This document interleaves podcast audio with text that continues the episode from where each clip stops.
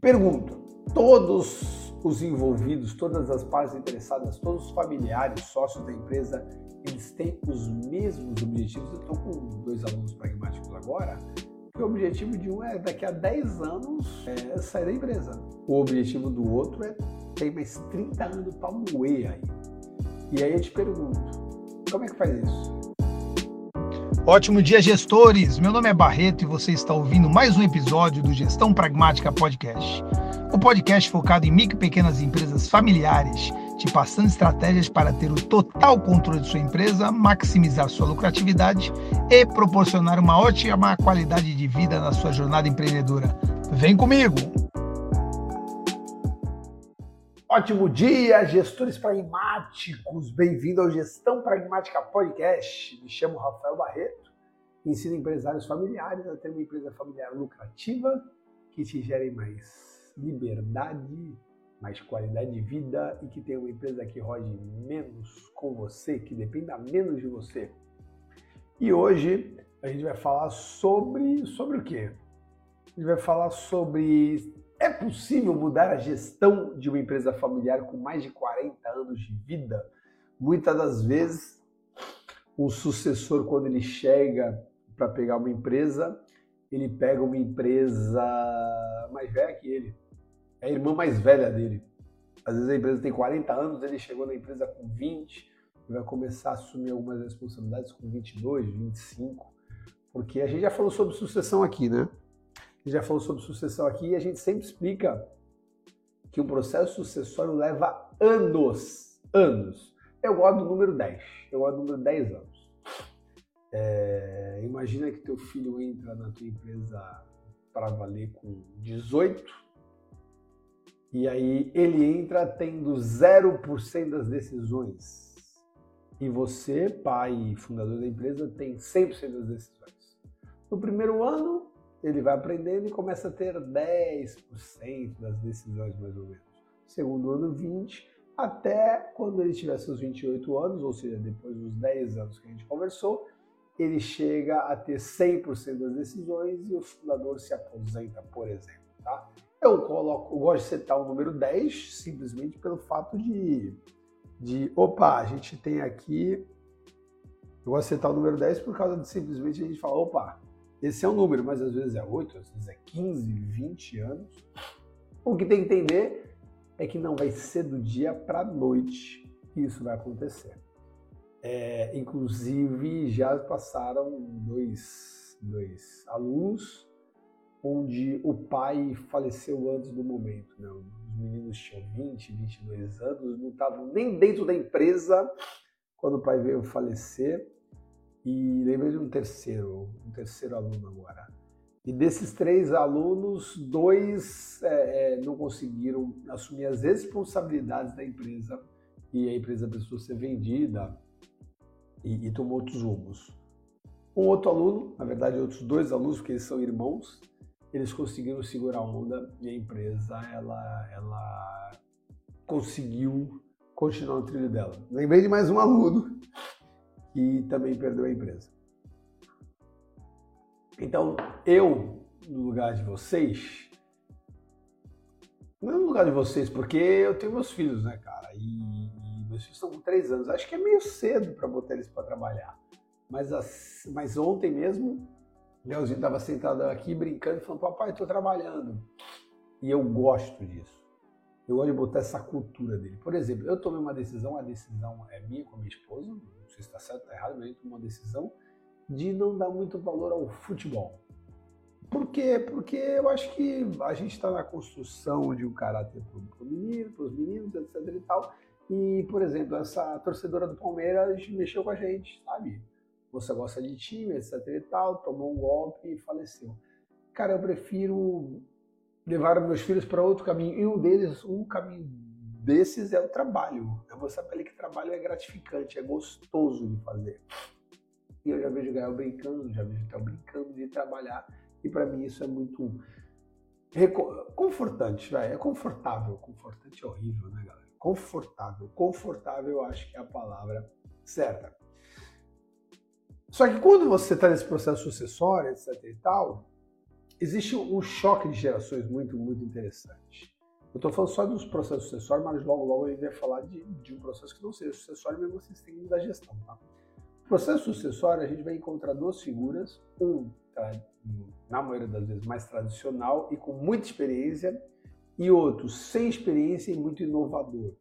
Então, um é tradicional com experiência, o outro é inovador sem experiência. Os dois são antagônicos, velho. A parada é totalmente diferente. O choque vai rolar. O bicho vai pegar. É... Ah, então não dá para mudar a cultura da empresa, não dá para mudar a gestão da empresa, porque o experiente tradicional não é isso. Dá para mudar? Dá. Vai dar trabalho? Também. Essa é a pegada que você tem que saber. Então vamos começar a bater um papo, que eu tô morrendo de saudade de vocês, que semana passada eu tava de férias. Mentira, eu tava de... Galera, vamos combinar? Peguei 10 dias de férias com meus filhos, fiz uma bagunça tremenda. Cara, eu posso adorar estar aqui, mas eu queria estar lá com eles de novo, né? Na verdade, eu queria ter o que a gente chama de férias das férias, né? Porque, vamos combinar, mano, 10 dias na pegada com a molecada e, e, e, e indo para parque, etc. E tal. Foi louco, foi muito louco. Mas, bom, algumas palavras já foram ditas, vamos continuar na nossa pegada aqui. Agora, o que, que acontece? Também a gente está falando de, de, de, regime sucessório, mas esse regime não é sucessório. Se você ainda não, não pegou o bastão, mas você já é um líder da empresa e percebe que precisa mudar um pouquinho a gestão de 40 anos atrás, porque você vai perceber isso. É óbvio que você vai perceber isso. Não dá para ter uma gestão de 40 anos atrás. Não dá para ter uma gestão de hoje, hoje em dia, sinceramente. Não dá para ter uma gestão de dois anos atrás. Acabou, velho. 40 anos atrás tinha computador bom? Não tinha. Tinha Windows do jeito que tá? Não, não tinha. Dois anos atrás tinha chat GPT? Não tinha. Então, galera, a gestão vai mudar a cada. Eu acho que a gestão muda a cada ano. A, a, a, gente muda coisa na essencial digital, na essencial gestão, anualmente. Anualmente as coisas mudam. E, vou ser sincero, tem coisas que. Eu ia usar a palavra retrocesso, mas não é a palavra retrocesso. Tem coisas que a gente tem que retroceder, na verdade é dar dois passos para trás para sair correndo e te dar uma voadora no peito. É, é, isso aconteceu agora. A gente diminuiu o número de consultores, a gente organizou para voltar a crescer.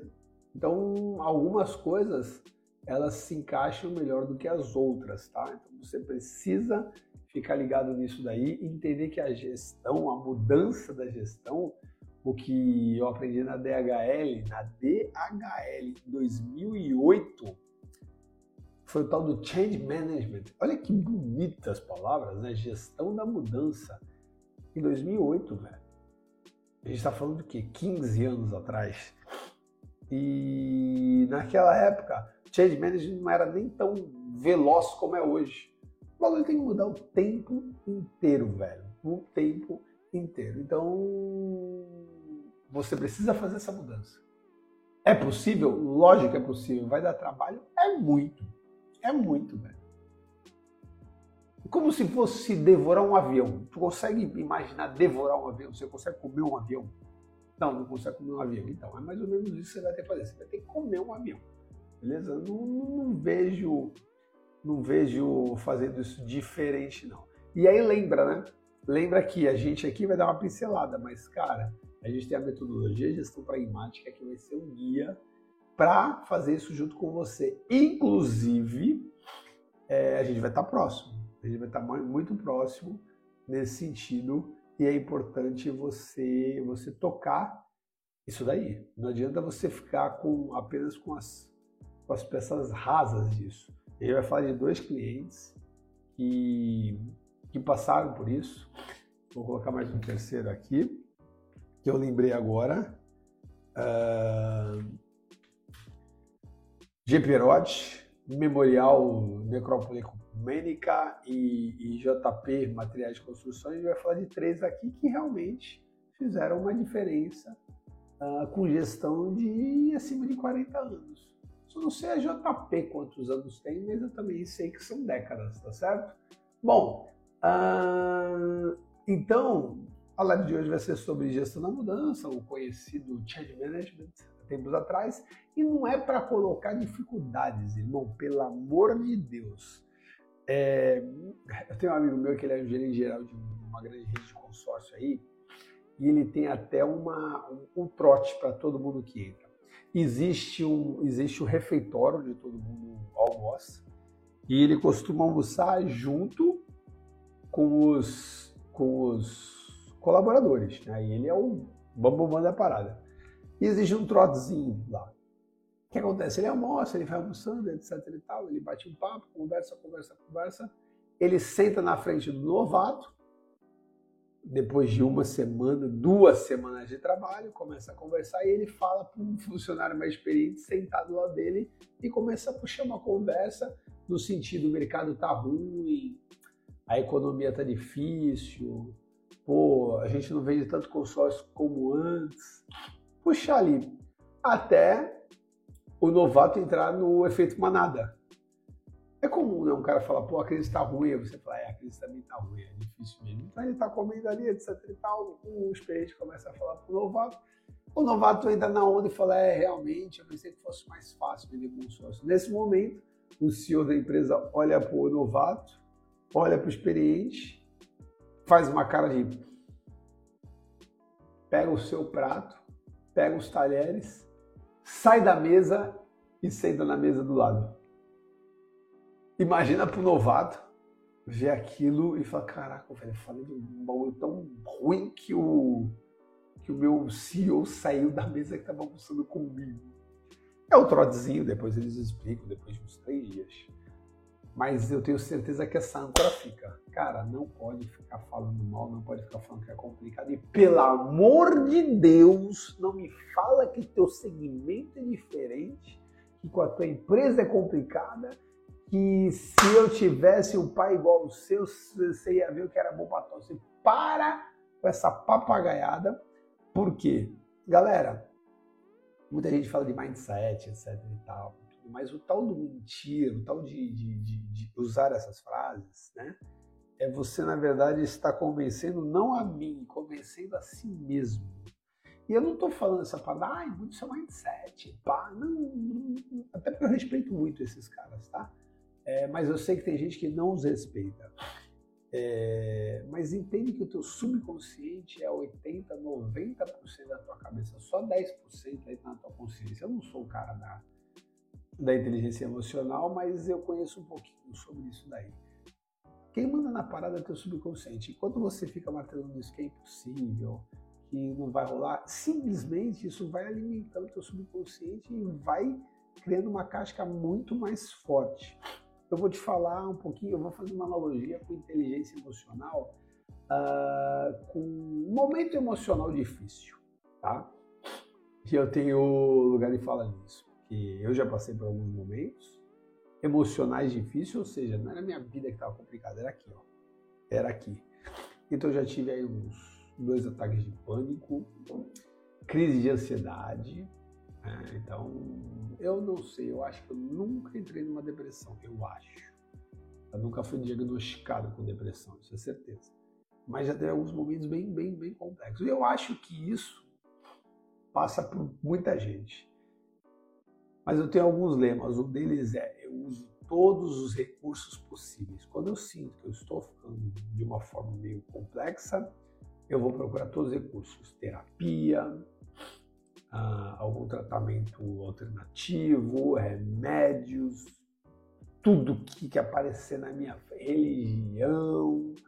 Eu, eu vou usar todos os recursos possíveis. Eu trago realmente uma guerra com isso. E o segundo é, eu não vou me deixar bater. Às vezes é muito difícil. E eu sei, tem pessoas que, tinham, que chegaram numa, numa, num poço mais profundo que o meu e fica ainda mais difícil.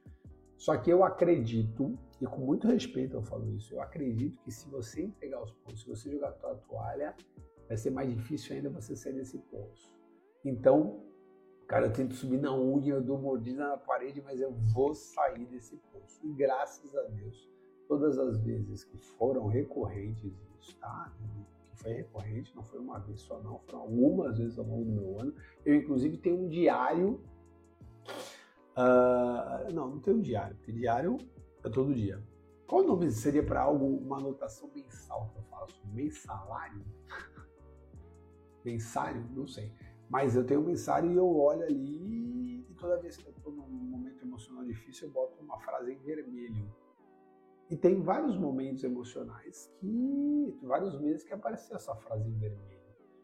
E continuo trabalhando. Agora que eu estou bem zaço, eu continuo trabalhando para sair dessa barra que eu gostaria de você sabe? Sair, sair desse, desse, desse eu. Quem não entendeu o trocadilho, barra gostar de você, é uma música do Raça Negra. Então, cara, é uma analogia com um momento difícil. Eu lembro do devorar o avião. Eu falo, é, tenho que devorar o avião. Eu tenho que devorar o avião. Eu vou devorar o avião. Eu vou devorar o avião, velho. Quanto tempo vai levar? Não sei, mas eu vou devorar o avião. Acabou. Não tem essa e já era. Então, é... vai nessa então, por exemplo, a GP Erote, uma empresa aí, eu acho que quarentenária, já tem décadas, já está indo para a terceira sucessão, a segunda sucessão, está indo para a terceira. Terceira idade lá, esqueci como é que se fala, tá ligado? Mas vocês entenderam, né? Terceira geração, terceira geração. Memorial Necrópole Econômica, que agora faz 40 anos, né? E lá o, o nosso aluno é o Flávio que, que é o diretor comercial, seu Pepe, o fundador, um cara animal fantástico, velho. Faleceu e hoje quem cuida são os filhos. JP, do João, do Pedro, que, que foi um dos alunos, inclusive, que eu comentei com vocês, né? O seu pai faleceu antes de, de passar regime sucessório, os dois tiveram que cair para dentro e fazer um trabalho sensacional. Funciona muito bem. Então, esses caras aí conseguiram mudar conseguiram mudar e mudar muita coisa. Bom, o que, que você não pode ficar? Ficar naquela frasezinha clichê que a gente fala de síndrome de Gabriela. Eu nasci assim, eu cresci assim, eu vou morrer assim. Tudo que é clichê é bom, tá? A gente usa clichê de uma forma depreciativa, mas para para pensar comigo. Tudo que é clichê é bom, porque senão não seria clichê. Então você usa, ah, em épocas de crises, é, é, tem gente que chora, tem gente que vende lenço. Pô, tá analogia animal. Crise tem mais gente chorando. É mais público para comprar meu lenço. Porra, animal a analogia, né? Ai, as pessoas ai, já vem com frasezinha pronta. A frasezinha pronta porque é boa, pô. Então, se não fosse boa, ah, em época de crise, tira o S e crie. Pô, animal. Só que aí fica muito batido. E aí as pessoas elas, elas reclamam com isso. Mas a síndrome de Gabriela é uma coisa muito simples. Cara, tem gente que fala para mim, eu sou assim, não vou mudar. Eu falo, velho, de novo essa história. Todo ano alguma coisa muito louca acontece na nossa vida, você tem que mudar, irmão. Parece uma nova rede social. Cara, eu não aguento nenhuma, que é o Instagram, velho. Quanto mais uma nova, tô lá. Eu tenho TikTok, velho. Ó, para quem está no podcast não viu, eu fiz uma dancinha aqui agora. É... Bom, Barreto, mas e aí, tu, tu dança? Não, não danço, mas eu coloco alguns conteúdos, inclusive, cortes dessa própria live vão para lá. Por quê? Porque eu, eu não gosto do TikTok, eu não vou para lá, tem que ir para lá, velho. Eu tenho que mudar, eu tenho que me, me refazer. É, eu, cara, eu sempre fui o cara. Cara, eu comecei a dar aula em 2003. Eu sou eu era, já vou mudar essa palavra, eu era o cara do treinamento físico, do tete a tete com as pessoas, e agora o mundo está no digital. Então eu tenho que mudar, velho. Então não entra nessa de, de que da síndrome da Gabriela, que você não vai mudar. E cara, é bem comum ouvir isso, tá? Eu não vou mudar. Quer ver um outro erro? Quem tem que mudar é o outro. Irmão, estoicismo na veia. Você só consegue mudar aquilo que você tem controle, ou seja, seu pensamento acabou. O estoicismo fala, o estoicismo é uma parte da filosofia que inclusive vocês, alunos da MGP, eh, tem no nosso curso, lembra disso? Clica lá no link da bio, o link de inscrição lá, de, a lista de espera, na verdade. É, e o estoicismo, ele fala justamente sobre isso, cara. A única coisa que você tem de verdade, a tua vida é tua mente. Tem mais nada que é teu, velho. Tem mais nada que é teu. Tu não tem mais controle de nada, mano. Se eu tô conversando com você aqui, ó, daí de repente DM, eu fico torto. Mas o meu pensamento continua comigo. Então, cara, ah, eu, as coisas vão melhorar quando o outro mudar. Esquece isso, velho. Esquece isso. Tem algumas coisas que eu. Quer ver uma coisa simples que eu mudei, que eu achei bacana pra caramba? Relacionar meu casamento. Antigamente, e é normal, né? Quando você tem. Você tá ali, né? E eu gosto muito de ser bem humorado com a minha esposa. E a minha esposa falava, ai, tá tudo arrumadinho, tá tudo arrumadinho, tá tudo bonito, porque era normal eu falar pra ela, falar, ah, porque eu vou encontrar umas minas aí. Né? Para fazer uma piada, óbvio, né? E aí eu ouvindo tudo isso, cara, de uma forma ou de outra, era uma piada totalmente uh, uh, juvenil, totalmente inocente, né? Era só uma brincadeira, ela sabe disso. Mas eu falei, um dia, por que, que eu não mudo? E eu faço também uma piada no sentido inverso, como ela fala, tá tudo bonitinho, eu falo, tô bonitinho pra você, meu amor, eu me arrumo todos os dias pra você, minha deusa. Eu simplesmente inverti, brincando, ao invés de contra o nosso relacionamento, que era uma brincadeira, já te falei, ela sabe disso. Ah, vou, vou encontrar umas meninas. Eu falo, eu me arrumo para você, meu amor. E eu acredito muito que isso aproxima ainda mais nós dois. Então, a brincadeira que eu fazia, de uma forma ou de outra, a, a, a, afastando, hoje eu faço exaltando-a. Então, é uma forma de você mudar um pouquinho. Ai, ai, nosso casamento só vai melhorar quando ela mudar. Isso não existe. Galera, eu parei de beber. Por quê? Porque eu achava que eu tomava umas, ficava muito louco. E isso daí não estava fazendo bem. Acabou, eu mudei e meu relacionamento ficou ainda melhor, tá certo? Ver uma outra objeção? Não acreditar em mudança de cultura. Galera, esse erro aconteceu comigo. Eu achava missão, visão, valores, meu, cultura uma coisa tão piegas, velho. Malandro, ai, vamos agora falar sobre cultura, bibibi, cara, o esquema são números, pá. Cultura é a energia invisível que permeia a tua organização, cara. Eu não acreditava nisso, cara. Pragmatismo, sabe o que? Palhaçada de cultura. Não, cultura é muito importante. Então você precisa acreditar em cultura. Não adianta você falar que não acredita. A gente está falando de gestão de mudança de uma empresa de mais de 40 anos, lembra disso? Quer ver um outro erro? É você se acovardar. O fundador é assim. Não, não precisa fazer financeiro, é perda de tempo. Para que contratar consultores? Isso é bobagem. Não, não vem com esse lance de missão, visão e valores, é bonitinho para ficar na parede e você se acovardar. Ou pelo menos se abster. Não vai rolar, irmão. Você precisa se encorajar, cair para dentro na educação. Água mole em pedra dura, tanto bate que pelo menos vai molhar. Acabou. Eu não quero que fure. Que vá molhando, vai amanhecendo a pedra, irmão. Calma, tudo no seu tempo. Eu falei que vai dar trabalho. Vai levar tempo. Você está mastigando um avião, irmão.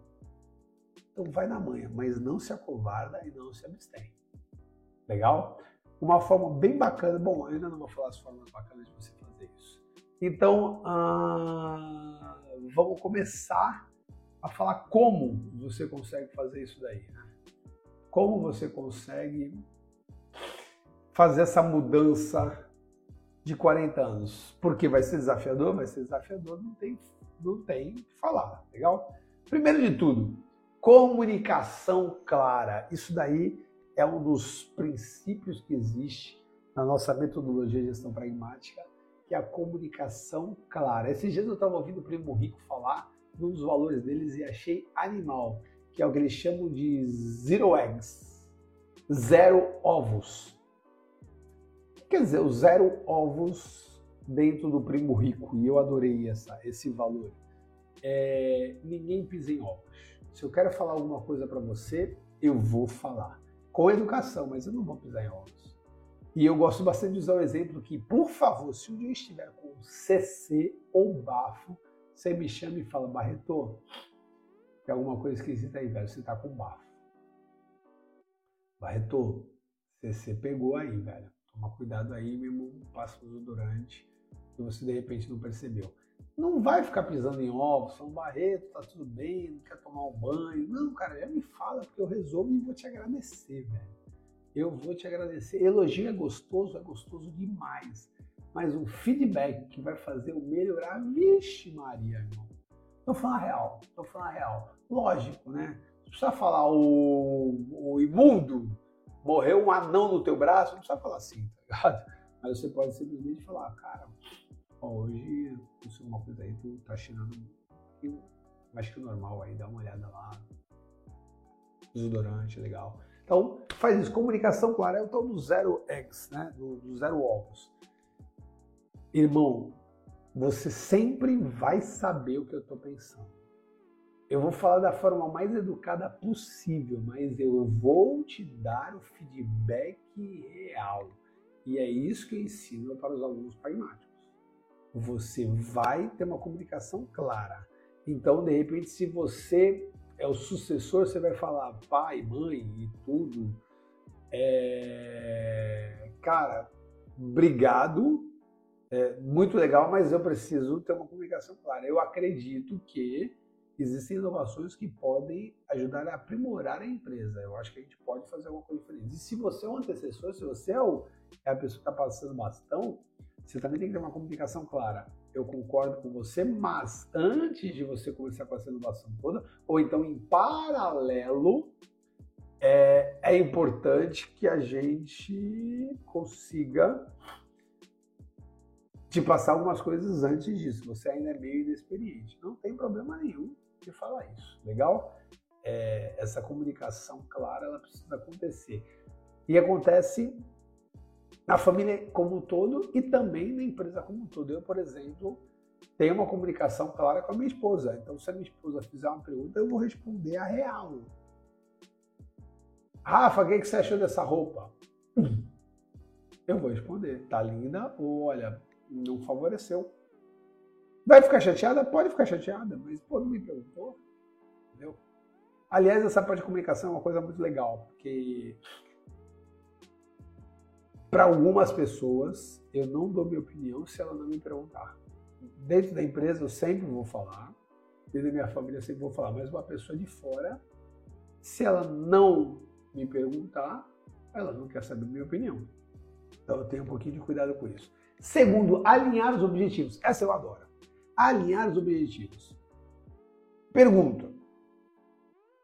Todos os envolvidos, todas as partes interessadas, todos os familiares, sócios da empresa, eles têm os mesmos objetivos. Eu estou com dois alunos pragmáticos agora, que o objetivo de um é daqui a 10 anos é, sair da empresa.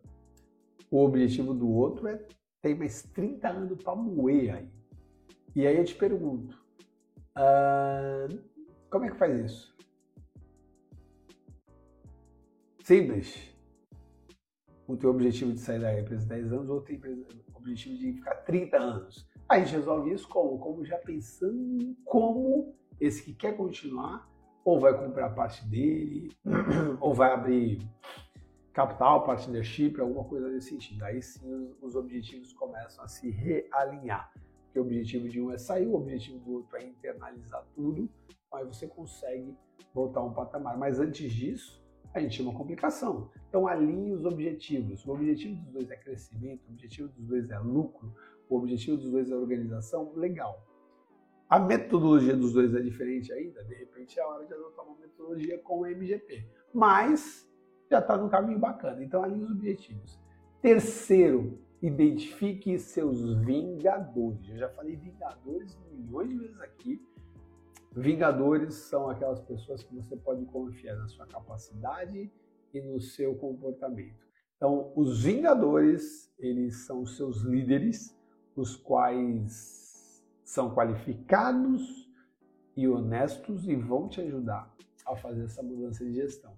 Você precisa trazer é, novos intelectos, você precisa trazer nova. fazer o que o Napoleão Hill, em seu livro, chama de mente mestra né? Ele diz que quando começam a surgir novas mentes, essas mentes elas são conectadas, tornando uma mente brilhante. Então a mente mestra vai te ajudar bastante nesse sentido. Então a gente já falou já de comunicação clara, já falou sobre alinhar os objetivos, a gente falou de identificar os seus vingadores. Quarto, transição gradual. Tem algo né, que a gente fala muito, ah, vamos fazer um piloto? Eu não sei, mas eu conheci a, o projeto piloto da rede televisão. Né? Então, as pessoas começam com um projetinho piloto, fazem um projeto piloto, colocam lá numa região, se eu não me engano, na, o, Luciano Huck foi assim, o Caldeirão do Huck, Caldeirão do Huck há décadas atrás era só no Rio de Janeiro, se eu não me engano, Altas Horas também era só numa região, ah, o pessoal gostou, então vamos nacionalizar essa parada, tá? Então o projetinho piloto é, cara, começa num pequeno departamento, começa numa pequena loja, começa num pequeno espaço com um colaborador e aí você vai fazendo essa transição gradual. Legal? Eu adoro fazer mudanças pequenas, como se você estivesse tomando aquela, aquele, aquela, sopa você começa pelas bordas, porque no meio tá quentão, até chegar no meiozinho gostoso ali, eliminar a sopa. Essa pegada vale muito a pena. Por quê? Porque se você pegar na borda, colocar na, na boquinha, sentir que tá quentinho, você espera mais um pouco, assopra e tá tudo bem. Se você for direto no meio da sopa e meter a colher na boca, tu sabe que tu vai ver Jesus de ladinho, irmão. Vai arder pra cacete. É mais ou menos nesse sentido você faz uma mudança significativa e no meio da mudança você percebe alguma coisa que você não tinha visto antes. Vai ficar complicado. Quer ver? Plano negócio é um deles. Modelo Canvas é outro deles. Antes de você fazer, montar uma empresa na real, monta uma empresa no papel. Se a empresa der ruim no papel, tu vai ter agradecido por ter feito o plano de negócio, porque tu não montou na real e deu ruim. Então é interessante fazer isso, fazer uma transição gradual, assim como eu falei do regime sucessório. Por que não fazer uma transição gradual também da mudança de gestão, mudança de cultura da tua empresa? Legal? Quinto, galera, capacitação. Investir em treinamento e capacitação para gestores, membros da família, sócio e até você, galera esquece, irmão. Não tem mais esse lance de, de acabou os estudos. A gente está numa era, sei lá, mano, não sei nem mais o que falar sobre isso, mas a gente está na era do conhecimento, cara. Todo ano, todo semestre vai aparecer uma coisa nova que você tem que ficar ligado. Cara, chat GPT, ah, o chat GPT, bibibi, legal, etc. Agora tem o chat GPT, se não me engano, 4.0, 3.5, sei lá, que já é muito melhor que o chat GPT gratuito, cara. E você paga, acho que é 30 dólares, um negócio assim. 20 dólares, R$19,90. E já tem uma coisa muito superior ao, ao chat GPT gratuito, cara. Então, e a gente tá falando do chat GPT que foi o quê? Seis meses que a gente conheceu essa desgraça. Desgraça não, esse benefício. E já tem gente fazendo podcast como o. O nome dele falando pra gente tomar cuidado que em dois, três anos o bagulho vai ficar louco, louco mesmo. Tipo, Exterminador do Futuro, tá ligado? As rebelião das máquinas. Sei lá, irmão. E aí, o que, que tu acha? Eu não acho nada, irmão. Eu vou pegando, vou surfando cada onda e vou aprendendo com isso. Então, se capacite. Não tem outra forma, cara. Na biografia Foto Estúdio, alunos nossos, tinham quatro gestores ali. Eu chamei o fundador. O fundador tinha quatro gestores. O fundador, e a esposa, eles eram diretores e tinham quatro gestores. Eu chamei lá e falei, cara, tá na hora da gente investir em educação para esses caras. Dois compraram a ideia, dois não compraram a ideia, dois começaram a estudar. A médio, a médio espaço de tempo, esses dois que não investiram em capacitação foram desligados da empresa. Esses dois assumiram a boca toda. Então, os quatro trabalhavam juntos, Dois começaram a, a, investir em educação, esses dois não, esses dois saíram e esses dois assumiram todas as posições, as quatro posições. Hoje, nem esses dois mais estão na empresa. Um deles abriu seu próprio negócio e a outra está muito bem dentro de uma outra empresa. Não tem como fazer diferente. Lembra das retas semi-paralelas que a gente fala? Cara, parece que está um lado do outro, mas por você estudar ela está diferente que ao decorrer do tempo vocês não vão mais se encontrar. Se você mudar num avião, aquele que a gente vai comer, se você mudar, ele está voando, e você mudar o volante, o volante que se chama, sei lá, o manche, em 3 graus, ele vai parar numa cidade totalmente diferente daquela que ele ia parar se você não tivesse virado o comando em 3 graus.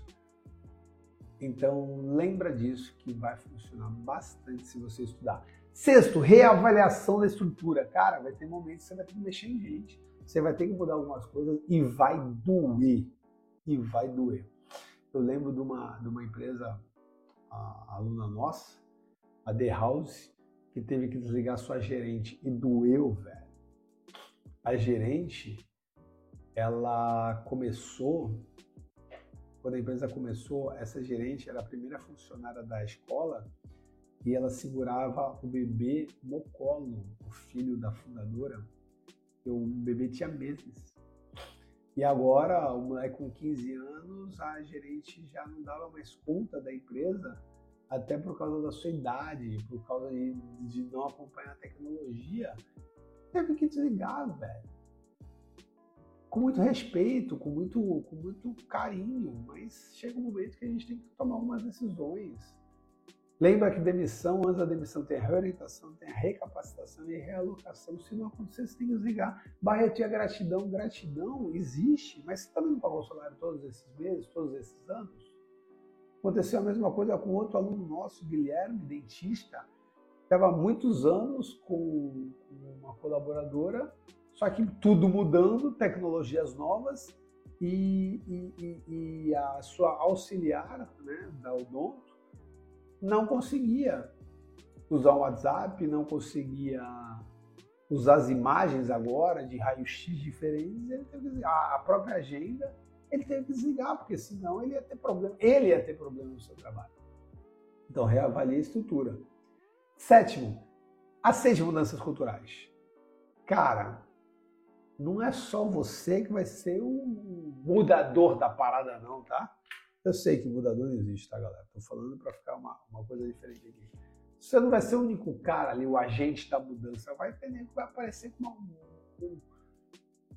uma coisa diferente.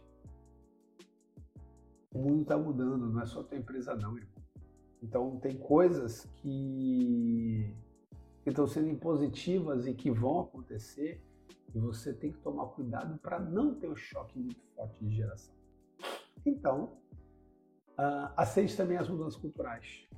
É importante isso para você. E por fim, tenha o acompanhamento contínuo. Aí eu não sei se você vai usar o ciclo PDCA, que é planejar, desenvolver, checar e agir. Tem no curso MGP, tá? Ou o que a gente mais gosta, que é o ciclo DMAIC. O DMAIC ele vem do Lean Six Sigma, né? que é definir, medir, analisar, melhorar.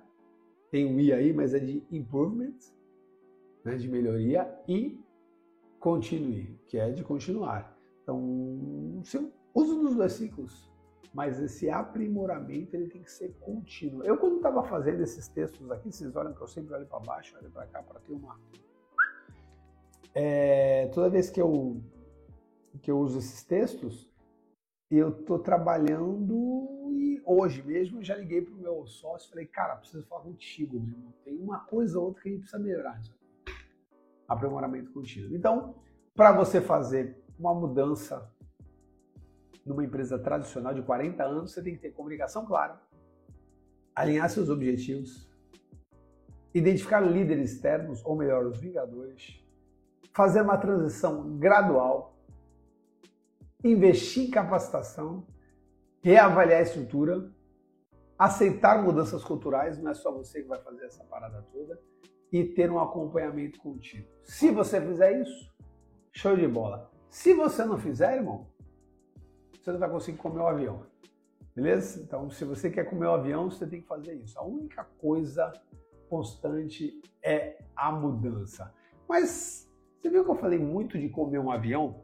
uma coisa impossível, né? Impossível para quem, velho? Por quê? Porque francês, um cara francês chamado Michel Lotito, ele comeu um avião. Ele comeu um avião, velho. Por que, que ele fez isso? Eu não sei. Eu sei, para entrar no Guinness Book. Ele tá lá no Guinness Book, o cara que comeu um avião, velho. Uh, não tô falando pra você fazer isso, tá? Por favor, não faça isso. Mas eu gosto muito de usar essa parada. Esse cara, ele simplesmente percebeu que ele tinha um estômago um pouco diferente, etc e tal. E ele começou comendo um pedacinho de negócio e tudo, comeu uma bicicleta. E um dia ele falou, velho, eu vou comer um avião. Em seis meses eu vou comer um avião. E ele comeu um avião inteiro, irmão. Eu não sei, eu sei como entrava, tá? Eu não sei como saía. Vocês entenderam, né? Entrava, eu não sei como saía. É, para quem está no podcast, eu estou aqui entrando pela boca e saindo. Eu não estou fazendo nada, tá? Não estou fazendo nenhum vídeo nem nada, só para vocês saberem que agora eu, eu fiz uns gestos aqui. Bom, uh, o que eu quero dizer com isso? Eu quero dizer que dá para você fazer feitos que eram impossíveis. Como é que o francês Lotito comeu o avião? Em partes. Ele cerrou o avião em partes pequenininhas, em seis meses, se eu não me engano, ele comeu o avião inteiro. Divide o teu problema em partes, divide essa gestão da mudança em partes e come o avião inteiro. É possível e vai valer a pena. Tu vai entrar no Guinness Book? Acho que não. Ah, importante, tá? O Michel Lotito não morreu de comer o avião, não, tá? Ele morreu por causas naturais. Tudo bem que ele morreu aos 57 anos. Provavelmente a causa natural deve ter impactado por causa dessas comidas muito loucas. Mas se você cortar o avião em pedaços, você consegue comer o avião. Já parou para pensar nisso? Então vai que, que vai funcionar.